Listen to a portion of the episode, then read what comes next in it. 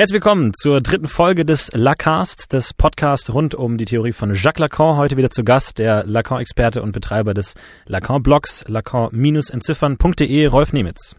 Guten Abend, Herr Will. Ja, Dankeschön. Und ja, wir wollen heute mal mit einem kleinen Praxisbeispiel einsteigen, in dem wir jetzt in den letzten zwei Folgen schon einige Begriffe von der Lacanischen Theorie besprochen haben, möchten wir heute mal uns anschauen, wie man das denn in die Praxis umsetzen kann. Und dafür hat sich ein perfektes Beispiel geboten, als vor einem Monat ähm, Herr Nemitz, der in Berlin wohnt, äh, nach der Aufnahme wieder zurück nach Berlin gefahren ist und ich zufälligerweise am selben Tag auch nach Berlin gefahren bin und wir ganz zufälligerweise hintereinander saßen im Zug und äh, somit gleichermaßen Zeuge wurden von einem Ereignis, das sich zugetragen hat.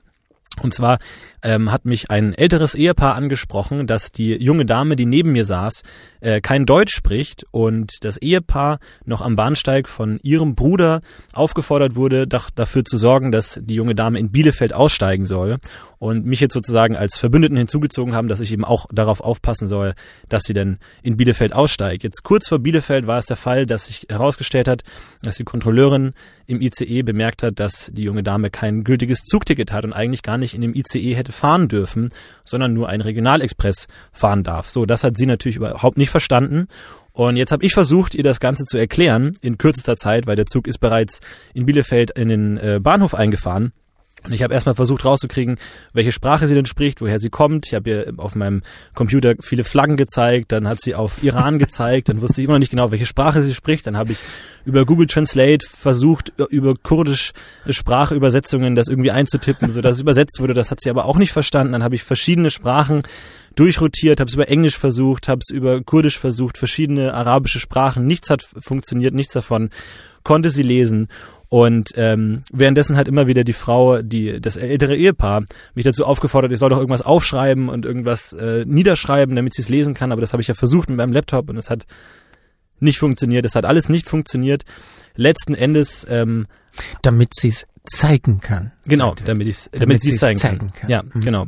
Letzten Endes war es dann so, dass äh, kurz vor dem Bahnhof sie dann ihren Bruder angerufen hat, der auch Deutsch gesprochen hat und ich dann sozusagen mit dem Bruder am Telefon gesprochen habe, der dann das Ganze dolmetschen sollte, um es dann ihr zu sagen. Und äh, sie ist dann komplett überfordert, wurde sie dann mehr oder weniger in Bielefeld rausgeschmissen und hatte aber noch ihren Bruder an der Hand, der ihr alles erklären konnte, wie sie jetzt weiter mit ihrem Regionalexpress fahren konnte. Äh, sie hat dann auch noch fast ihren Rucksack, äh, ihren äh, Koffer vergessen, den ich ihr davor noch auf die Ablage gehoben hatte. Sie wäre fast ohne ihn rausgegangen und ich habe ihn dann noch ihr hinterhergebracht und so endete das in einem großen Missverständnis und in großer Ratlosigkeit. Und ähm, Herr Nebitz konnte das dann alles aber äh, anschließend Lacan typisch perfekt analysieren, was genau da gerade vorgefahren ist und konnte dem gesamten Abteil eine Lektion in Lacanischer Theorie präsentieren. Und das möchten wir hier auch nachholen und mal die Begriffe, die wir bis jetzt gelernt haben, an diesem Beispiel anbringen. Ja, wie ist denn die Szene zu analysieren? Was ist da passiert? Dem gesamten Abteil. Ich habe es Ihnen zugeflüstert. Ja, das stimmt, ja. Ja, als ich das mit, nachdem die Dame dort traurig auf dem Bahnsteig stand und wir mit der Zug sich in Bewegung setzte, drehte ich mich zu ihnen um und sagte, Herr Will, und das war jetzt das Reale. Das war mein erster Gedanke dazu. Was ist hier das Reale? Dass ein Versuch, auf dem Wege des Sprechens irgendetwas in Bewegung zu versetzen, vollständig scheitert. Das Sprechen fährt vor die Wand. Es gibt ja eine Art Crash, eine, ein, ein Sprechcrash. Und das war sehr eindrucksvoll hinter mir, weil sie ja verzweifelt versucht haben, mit Englisch und so weiter äh, irgendwas äh, an sie weiterzugeben. Ja, finde eine sehr gute Veranschaulichung des des Realen. Also, dass wir gelernt haben, das Reale, das sich dem Symbolischen widersetzt und genau nicht ausgedrückt werden kann in Sprache, das haben wir erlebt. Aber was? was äh, ich würde es noch anders formulieren. Das Reale ist nicht das, was dich dem Real Symbolischen widersetzt. Vielleicht auch so.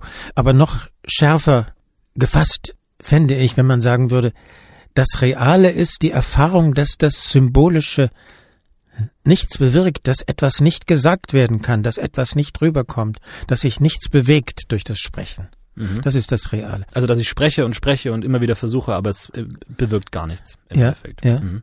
Die Analogie in der Psychoanalyse wäre, ein Psychoanalytiker bringt etwas an, sagt etwas und es bewirkt überhaupt nichts. Und der Freudsche Ausdruck dafür ist dann Widerstand. Die Freudsche Fassung des Realen oder eine der freudschen Fassungen dessen, was Lacan das Reale nennt, ist das, was die Psychoanalytiker mit Freud Widerstand nennen. Also der Psychoanalytiker könnte seinen Patienten auffordern, interpretieren Sie doch mal den Traum oder einen, zu einem gewissen Bild, das in einem Traum aufgetaucht ist und der Patient widersetzt sich dem, dann ist das ein Kontakt mit, oder es, es funktioniert nicht, es, es, klappt nicht, ich ähm, glaube, findet ja. nicht die richtigen Worte, dann ist das ein Kontakt mit dem Realen. Ich glaube nicht, dass ein Psychoanalytiker einen Patienten auffordern würde, seinen eigenen Traum zu analysieren. Wahrscheinlich wäre die typischere Aufforderung, was fällt Ihnen dazu ein? Und dem fällt partout nichts ein oder er fällt immer nur wieder dasselbe ein, er wiederholt sich, er dreht sich. So. Kann man dann eine Verbindung zum Unbewussten ziehen mit dem Realen? Oder mit dem Begriff des Widerstandes? Ja, wenn das, wenn man das Unbewusste mit Lacan als ein Ensemble von Wörtern und Sätzen auffasst, von denen man nichts weiß, die einen, die, die einen aber umtreiben.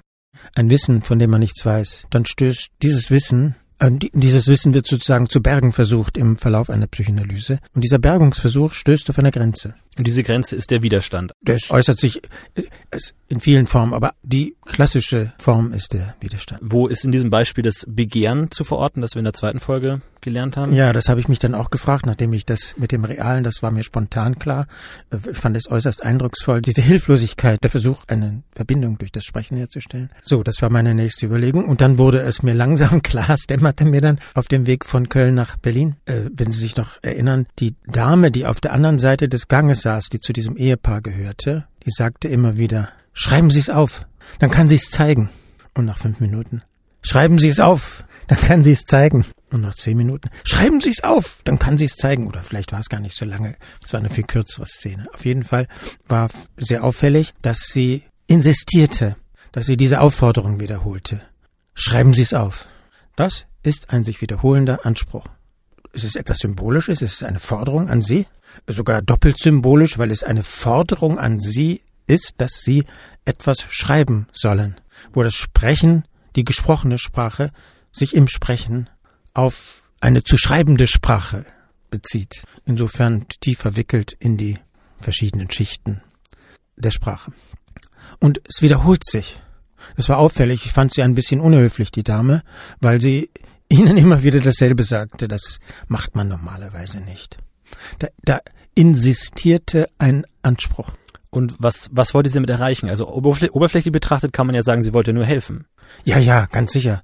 Äh, wenn ich das hier so äh, in das Lacanische Register bringe, muss man auch sehr vorsichtig sein. Ich missbrauche diese Szene hier, um Lacan-Begriffe zu illustrieren. Was diese Dame antrieb, das weiß ich natürlich nicht. Und das ist ein bisschen äh, gewaltsam, wenn ich das jetzt in das Lacanische Register presse. Aber eine Theorie hat man nur verstanden, wenn man sie auf konkrete Fälle anwenden kann. Und da dieser Fall sehr harmlos ist, denke ich, ist es unschädlich, jetzt hier äh, Mutmaßungen anzustellen. Also wir haben einen sich wiederholenden Anspruch und die Lacanische These lautet also, darin ist ein Begehren aktiv. Das ist die Form, wie ein Begehren auf der symbolischen Ebene, auf der Ebene des Sprechens wirksam ist. Und das war jetzt dann die schwierigste Frage Frage für mich, welche Begehren könnte, rein theoretisch nicht in Wirklichkeit, welches Begehren könnte darin wirksam sein? Und dazu brauchte ich dann wieder zehn Minuten nachdenken. Und dann dachte ich, hm, da gibt's ja etwas, was tatsächlich zur Theorie passen würde. Was sagte sie? Sie sagte, schreiben Sie es auf, dann kann sie es zeigen. Dann kann sie es zeigen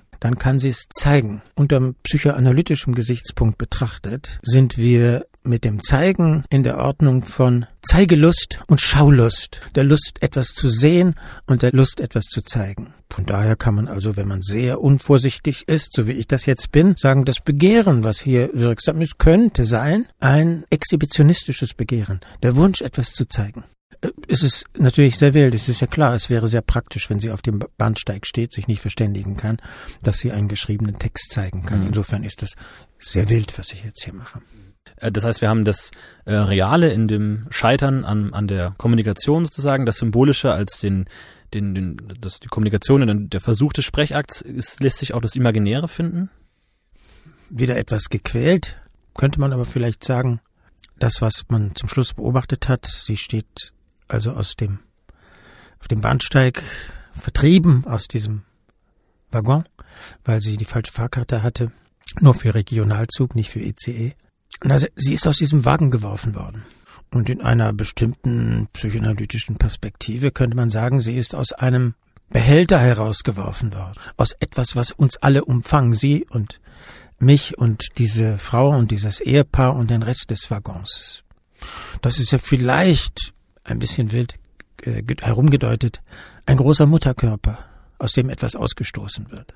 Falls diese Dimension irgendwie am Werk sein sollte, hätten wir es hier mit dem Imaginären zu tun, weil eine typische Form des Imaginären in der Lacanischen Perspektive ist der Körper, in dem etwas drin ist und das, der einen Gegensatz von innen und außen erzeugt. Und allein die Situation, dass sie an einem Ort ist, wo sie nicht sein darf, es, es herrscht ein Verbot, sie hat sich nicht an das Gesetz gehalten. Da haben wir wieder Aspekt einordnen? Da haben wir natürlich wieder die symbolische Dimension und die symbolische Dimension hat hier die Form eines Gesetzes. Du musst, wenn du im ICE sitzt, eine äh, entsprechend äh, bezahlte Fahrkarte haben und du darfst nicht mit einer Fahrkarte für den Regionalzug im ICE äh, fahren. Da kommt also die die eine sehr entscheidende, eine für Lacan entscheidende Dimension des Symbolischen ins Spiel, nämlich das Gesetz, das Verbot lässt sich aus diesem Gesetz und dem Verbot irgendwie so eine Art von Genuss oder Begehren generieren, dass man es irgendwie ge genießt, auf der richtigen Seite des Gesetzes sein. Ich, ich, ich bringe ein Beispiel. Ich habe manchmal, ähm, ich fahre sehr relativ häufig im Zug im ICE und ich habe, ich reserviere mir oft einen Platz. Und ähm, wenn ich dann in den Zug steige und ich sehe, da sitzt schon jemand auf meinem Platz, habe ich für einen kurzen Moment hab, ist es ein, ist eine Form von Genießen, dass ich den jetzt verscheuchen darf, dass ich Recht habe und dieses Recht jetzt geltend mache. Es ist furchtbar. Ich, ich, ich denke, was, was passiert da in mir? Aber es ist irgendwie so ein ähm, Gefühl, ich, ich stehe auf der richtigen Seite und ich kann dich jetzt beherrschen. So, ich habe, ich zeige hier mein Ticket und sage, dass ich, ich bin auf der richtigen Seite. Aus Lacans Perspektive äh, hat das eine imaginäre und eine symbolische Dimension.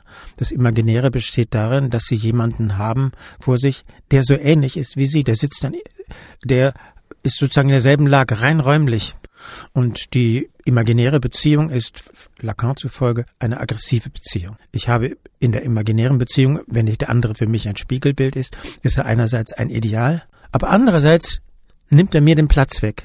So wie in der Geschichte von Augustinus, wo das eine Kind einen bitterbösen Blick bekommt, wenn es sieht, wie das andere Kind an der Brust der Amme hängt. Und insofern ist die imaginäre Beziehung für Lacan eine seiner frühesten Ideen eine Vernichtungsbeziehung. Das ist die imaginäre Dimension. Das, die symbolische Dimension ist, dass sie Recht haben, dass sie das Gesetz ins Spiel bringen. Sie haben das reserviert, sie haben dafür bezahlt und im Notfall könnten sie dieses Gesetz auch mit Hilfe des Schaffners äh, energisch zur Geltung ja. bringen. Aber warum macht das Spaß? Warum ist das eine Form von Genießen? Also ist das, spricht das mehr für mich oder ist das völlig menschlich, dass es, dass es eine Form von, von Freude erzeugt? Ja, spricht das mehr für mich. Zu den schönen, zu den wirklich wichtigen, schönen Seiten der Psychoanalyse gehört, dass man in diesem Bereich eigentlich nur etwas begreift, wenn man moralische Urteile aussetzt. Insofern ist die Psychoanalyse auch sehr beschränkt, weil sie, weil ja moralische Urteile, Verurteilungen absolut notwendig sind. Ohne das könnte man nicht leben. Man muss bestimmte Verhaltensweisen zurückweisen können. Aber in psychoanalytischer Perspektive, um etwas überhaupt wahrnehmen zu können, muss man diese Urteile aussetzen, suspendieren, in der Schwebe halten, beiseite schieben für diese bestimmte Betrachtungsweise. Das heißt, ob es für oder sie gegen sie spricht, ist eine Frage, die einen daran hindert, hier was zu begreifen. Es ist menschlich, das kann man sagen, sehr menschlich. Nochmal zurück zu unserem Zugbeispiel. Wie, wie sieht es aus mit dem Koffer? Ist da auch irgendwas verborgen? Das Interessante aus der Lacan-Perspektive mit dem Koffer ist, sagen wir etwas hochgestochen, seine Existenzweise. Am Anfang ist der Koffer da. Der ist oben, wie das üblich ist in den Zügen, in den ICEs, in der Ablage. Er ist da. Und äh, dann gibt's eine, und dann zum Schluss, als sie auf dem Bahnsteig steht, die, sagen wir, die Kurdin, falls sie eine Kurdin war, ist er auch wieder da, in, in ihrer Reichweite. Und dazwischen hat er eine eigenartige Existenzweise. Er ist dabei verloren zu gehen.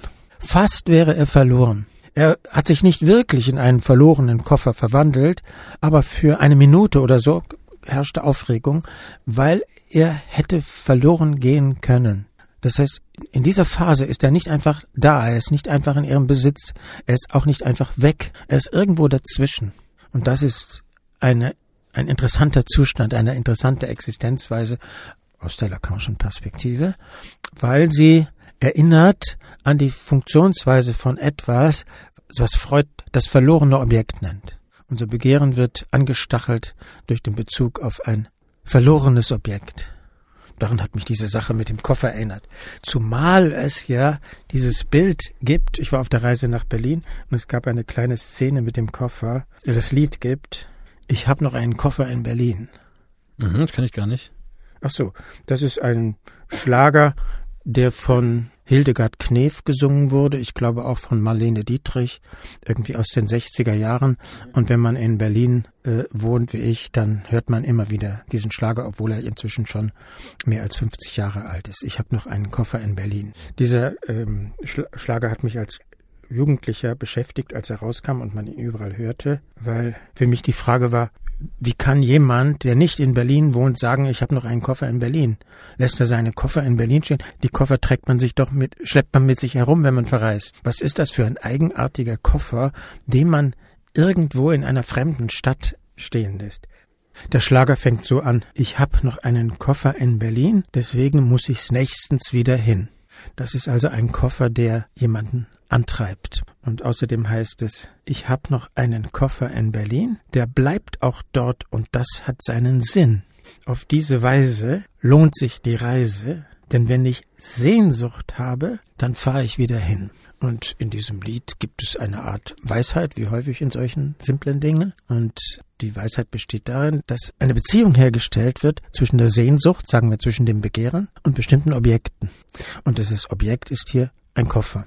Und der wird systematisch von dem Ich dieses Liedes auf Abstand gebracht. Der Autor dieses Textes versteht die Sache ein bisschen falsch. Er hat Lacan nicht gut gelesen, könnte man sagen. Der legt sich das unter Nützlichkeitsgesichtspunkten zurecht. Nämlich, wenn er Sehnsucht hat, nach Berlin zu fahren, dann ist dort, gibt es dort außerdem einen Koffer. Und auf diese Weise lohnt sich es, dorthin zu fahren, weil er ja dann diesen Koffer außerdem holen kann. Es ist auf den ersten Blick eine verrückte Konstruktion. Und von Lacan aus sieht man, dass er sich hier täuscht. Wir sind im, der, im Bereich des Unbewussten. Er kann das, also das, was ihn wirklich umtreibt, nicht genau ausdrücken. In Wirklichkeit, sage ich jetzt ganz dogmatisch mit Lacan, in Wirklichkeit verwendet er ein bestimmtes Objekt um sich sehnen zu können. Er sehnt sich deswegen nach Berlin, weil er dort ein Objekt deponiert hat, was seine Sehnsucht antreibt. Er sehnt sich nicht nach dem Koffer, er sehnt sich nach Berlin. Aber ohne dieses Ding käme sein Sehnen nicht im Gang. Insofern ist dieses Objekt, dieser Koffer, dieser Gegenstand sehr dicht an dem, was Freud das verlorene Objekt nennt und was Lacan mit einem eigenartigen Ausdruck Objekt A nennt. Das Objekt A ist eine Art Koffer, den wir auf Abstand halten, damit wir uns sehnen können. Es gibt ja auch die gängige Praxis, dass wenn man sich in der Person trifft, zum Beispiel zu einem One-Night-Stand, man hat sich gerade kennengelernt und verbringt dann die Nacht miteinander und man hat weitergehendes Interesse an der Person, dann ist, macht man es oft so, dass man dann zum Beispiel einen Schal oder sowas bei der Person zu Hause vergisst, absichtlich, um dann später sagen zu können, ich habe ja noch den Schal bei dir vergessen, ich muss nochmal zu dir zurückkommen, um sozusagen das Begehren nicht direkt ausdrücken zu müssen, sondern zu sagen, ich komme ja nur eigentlich nur wegen des Schals. Ja, aber natürlich hat man das vorher platziert. Jetzt das Begehren ist jetzt hier nicht das Lacanische Begehren, sondern das sexuelle Begehren vielleicht, mhm. aber vielleicht dahinter auch ein, ein, ein unbewusstes Begehren. Und man ähm, macht es akzeptabel, man übersetzt es in den Zusammenhang von Anspruch und Bedürfnis. Der Anspruch ist, ich möchte diesen Schal abholen und das Bedürfnis ist, weil mir sonst kalt ist, es ist gerade Winter, ich brauche diesen Schal unbedingt. Und indem es in diese Anspruchs-Bedürfnissprache übersetzt wird, ist dieses Begehren artikulierbar. Warum muss man das so artikulieren? Ihre allgemeinere Frage ist, warum wird im Bereich der sexuellen Begierden, warum ist dort die Artikulation so indirekt? Das äh, weiß ich nicht genau. Das beschäftigt mich auch und ähm, aber das gibt's ja recht viel. Also auch zum Beispiel dieses klassische noch auf einen Kaffee mit hochkommen, nach einem Date zu sagen, noch auf einen Kaffee mit hochkommen, was natürlich kodiert ist für Sex haben mit der Person, aber obwohl die sowohl der Adressat als auch der Sprecher weiß, was damit gemeint ist, funktioniert dieser Code trotzdem, weil man ihn ja potenziell falsch verstehen könnte. Weil man ja immer, wenn es nicht funktioniert und sagt, nee, ich will gerade keinen Kaffee, man immer noch sozusagen nicht direkt zurückgewiesen wurde, sondern man sich immer auf dieses Objekt beziehen kann. Nur gut, sie hatte halt einfach nur keine Lust auf Kaffee, aber vielleicht trotzdem Lust auf mich. Ja, aber ich glaube, da komme ich mit meinem Lacan nicht weiter. Mhm. Auf jeden Fall zeigt es, dass es äußerst schwierig ist, das sexuelle Bedürfnis, was es ja gibt, einfach als ein Bedürfnis zu behandeln. Es ist ein Sprachgeflecht einbezogen, mehr oder weniger raffiniertes System von Anspielungen, äh, von Forderungen, die man zu, die die man umdeuten kann. Das ist das Einzige, was ich aus der Lacan-Perspektive deutlich sehe. Und warum ist das gerade bei der Sexualität so, dass man da diese Anspielungen gebraucht? Ja, das ist die große Entdeckung von Freud. Das ist die super Entdeckung von Freud, dass das, was uns letztlich umtreibt, der Zusammenhang zwischen unserer Sexualität ist und dem Sprechen. So dass wir mit so einer kleinen Frage wie, warum ist es so, so ritualisiert, wenn man miteinander ins Bett gehen will, warum kann das nicht einfach als Bedürfnis ausgedrückt werden, führt in diesen Zusammenhang, der der Hauptgegenstand der Psychoanalyse ist. Das Verhältnis von Sexualität und Sprechen. Es ist kompliziert. Genau, Sie haben ja vorhin die ähm, Rivalität im Imaginären angesprochen, sozusagen äh, in Bezug nehmend auf einen ähnlichen anderen, den kleinen anderen. Gibt es denn auch einen großen anderen als Gegensatz dazu? Ähm, den Begriff des kleinen anderen hatten wir bislang noch nicht, aber Sie haben schon ein bisschen vorausgelesen. Lacan unterscheidet tatsächlich zwei andere, im Lacan-Jargon heißen die der klein andere und der groß andere oder auch der kleine andere und der große andere. Ähm, damit ist einfach nur gemeint, der eine andere wird mit einem kleinen a am Anfang geschrieben und der andere andere wird mit einem großen a am Anfang geschrieben und ähm, mehr meint es nicht. Und warum heißen die kleine andere und große andere? Weil man sie irgendwie unterscheiden muss äh, und sie sollen auch rein im Schriftbild unterschieden werden und deswegen wird die eine der eine andere klein andere genannt und geschrieben und der andere groß andere genannt und geschrieben. Okay. Und was ist der Unterschied?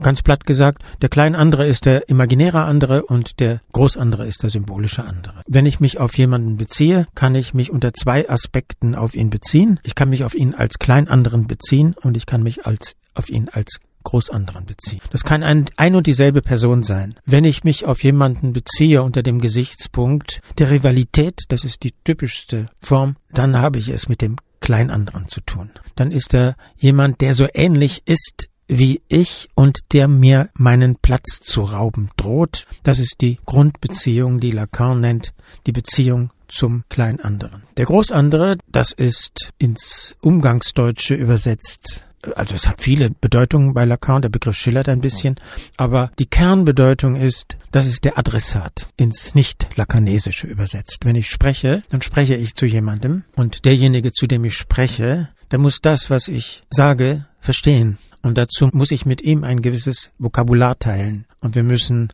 beide über ähnliche Regeln der Grammatik verfügen. Und das heißt, wenn ich zu Ihnen jetzt spreche, jetzt in diesem Moment, wo ich etwas sage, will ich, dass Sie mich verstehen. Und damit sind Sie für mich derjenige, der mir aufdrängt, ein bestimmtes Vokabular zu verwenden, so dass Sie es verstehen, und der mir aufdrängt, eine bestimmte Grammatik zu verwenden. Jemanden in dieser Funktion nennt Lacan Großanderen, den anderen mit großem A. Warum ist das wichtig für die Psychoanalyse? Naja, was macht ein Psychoanalytiker? Der hört zu.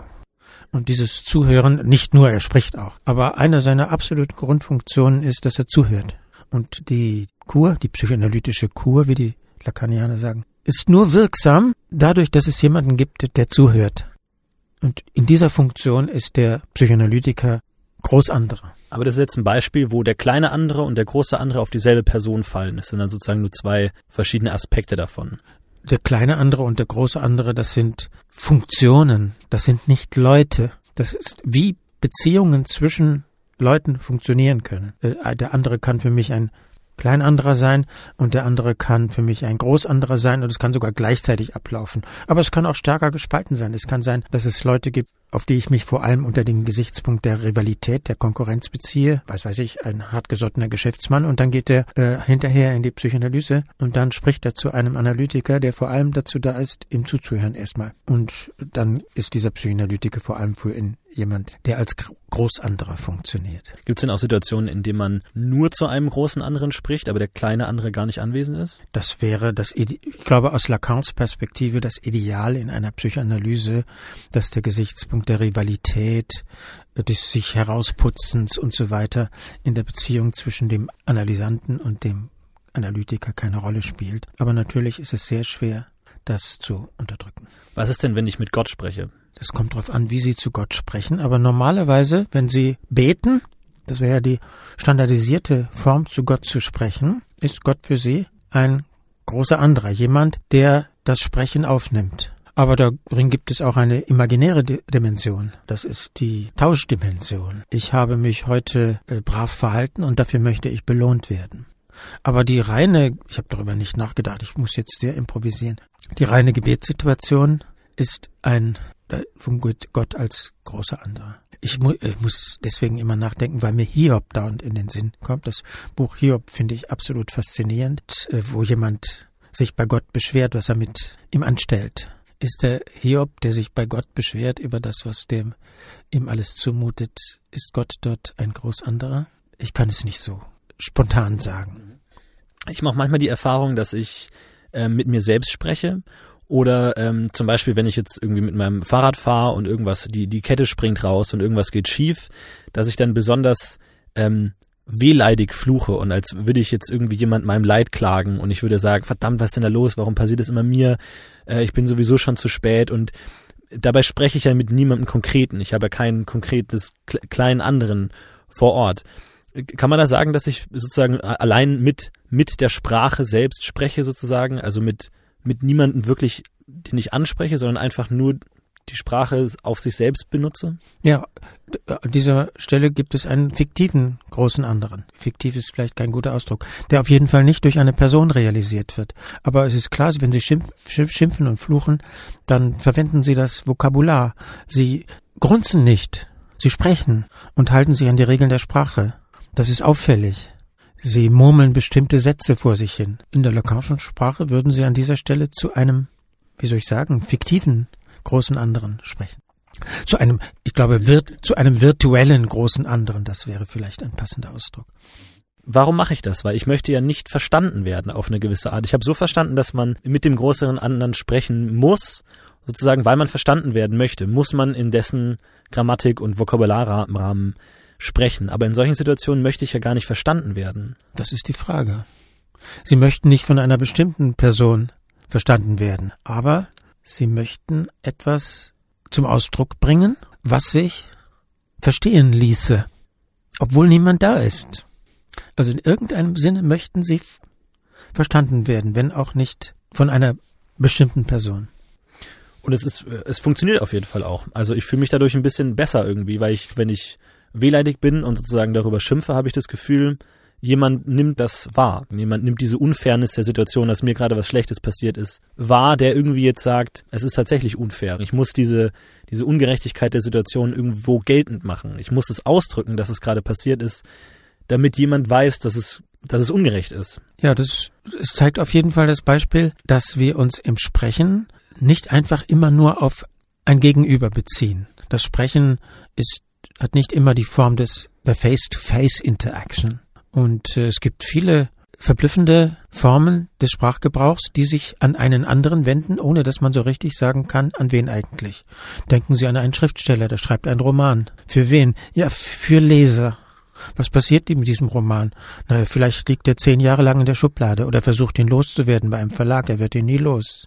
Trotzdem hat er sich an jemanden gewendet, der heißt dann Leser, aber das ist möglicherweise ein virtueller Leser. Möglicherweise wird dieser Roman von niemandem gelesen. Aber ohne diesen Bezug würde kein, äh, keine Silbe geschrieben werden.